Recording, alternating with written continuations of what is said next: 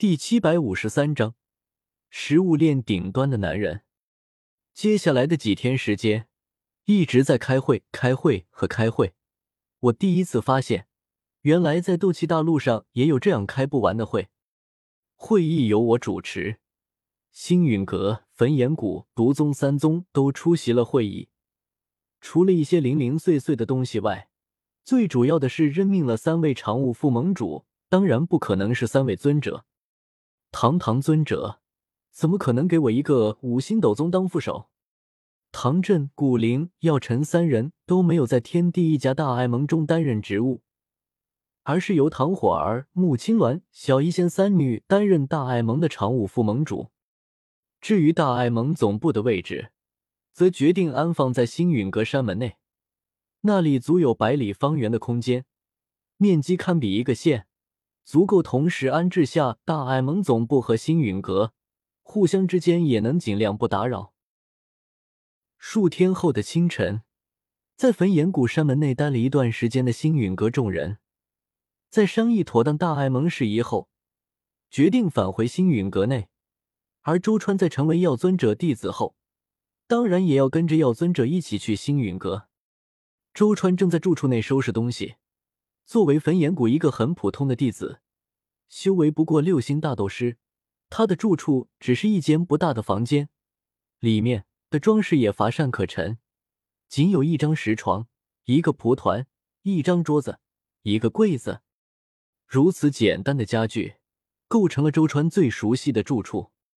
房间内有其他焚炎谷弟子在，或男或女，都是与周川一样的焚炎谷普通弟子。就住在旁边的房间内，是周川的邻居。此刻听闻周川发达，竟然有了一位尊者老师，马上就要跟着那位尊者老师去享福。众人议论纷纷，眼中满是羡慕和嫉妒，当然也少不了阿谀奉承。忽然，有人喊了一声：“快看，那个是不是卢月师姐？”周川回头看去，果然见又是卢月。对方穿着焚炎谷最常见的火红长裙，正站在房门外，有些尴尬的看着一众大呼小叫的师弟师妹。卢月师姐，你怎么来了？周川其实也没有什么要收拾的，快步跑了过去。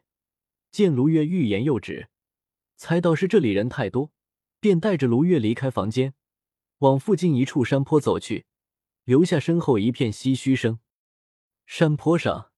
卢月取出一个小盒子，递给周川，有些羞涩的说道：“周川师弟，听说你要去星陨阁了，这是我的送行礼物。”周川迟疑了下，伸手接过小盒子。卢月脸颊微红，干咳一声，拿出师姐的口气教训说道：“周川师弟，你跟了药尊者后，记得努力修炼，不要因为老师是药尊者就荒废了修炼。以你的天赋毅力。”将来肯定能晋升斗宗，说不定还能和药尊者一样成为一位炼药宗师。说完，卢月一时也不知道该再说着什么，只好红着脸扭头跑了。周川站在山坡上看着卢月远去的身影，纠结了下，有些勉强的将小盒子收入纳戒中，也没有再回住处，而是咬咬牙，闷头去找唐火儿，一路打听去。周川终于在一处路上找到了唐火儿，很庆幸，那个惹人厌的纳兰叶并不在这里。火师姐，周川快步拦在唐火儿身前，看着他那近在咫尺的绝美脸庞，一时间心跳陡然加速。有一句话他早就想对他说了，只是一直自卑不敢说出来。可如今不一样了，他不再是那个焚炎谷的小弟子，而是药尊者的弟子。今天他就要随药尊者去星陨阁修炼，以后也不知道何时才能回焚炎谷。有些话再不说就晚了。周川鼓起勇气：“火儿师姐，你，你还记得那年我刚入门时，你一直找我玩吗？那时候你还教我修炼。其实，其实从那个时候开始，我就……”唐火儿柳眉微蹙，这种话他听过太多次。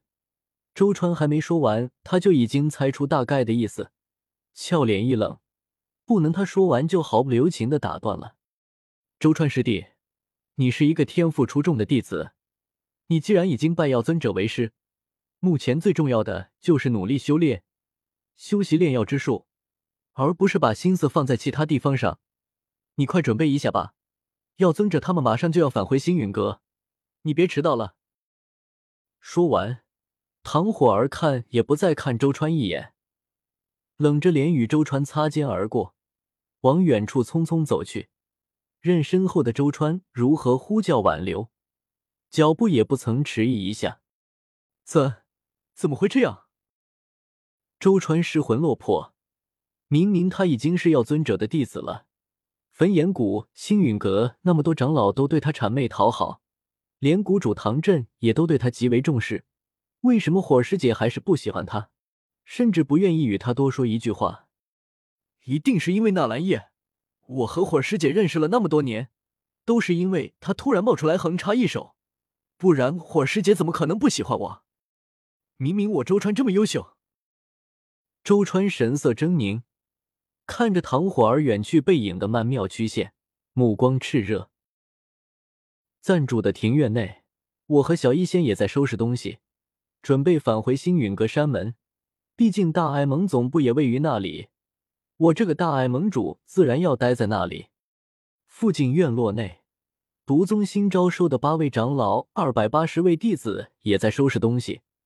他们如今多多少少算是接受了这个命运，不接受又能如何？他们走出房屋，在一处小平地上聚集。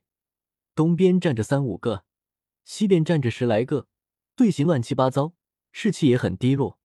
好在有八位斗宗长老弹压，没有出什么大乱子。唐火儿脚步匆匆的走入庭院内，见我还在这里，松了口气，脸上露出一个好看的微笑。哥哥，还好你还没有走，这是我给你的离别礼物，快收下吧。他取出一个紫檀木做的精致木盒，双手递给我，乌黑水灵的大眼睛一眨一眨的看着我，好似生怕我不肯收下。我莞尔一笑，伸手接过紫檀木盒，放入纳戒中。又看了他几眼，见他神色匆匆，奇怪道：“看你这么急，怎么了吗？”唐火儿撇了撇嘴：“来的路上被周川耽误了一会儿时间，还以为会赶不上哥哥呢，幸好赶上了，不然我可不会放过他。”我眼神微闪，周川连忙问唐火儿：“周川找他做什么？”唐火儿却支支吾吾不肯说。我立刻意识到不对劲，脸色一板。故作严肃道：“火儿，我可是你哥哥，你竟然有事情故意瞒着哥哥，我好伤心啊！”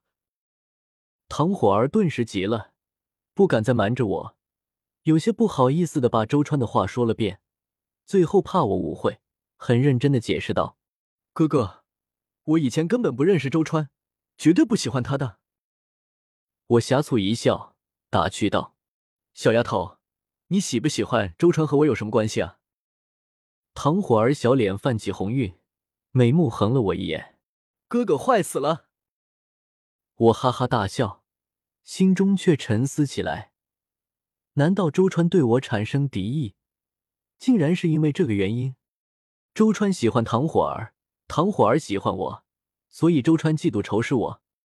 这套路怎么有点老套啊？就是周川的修为太低了。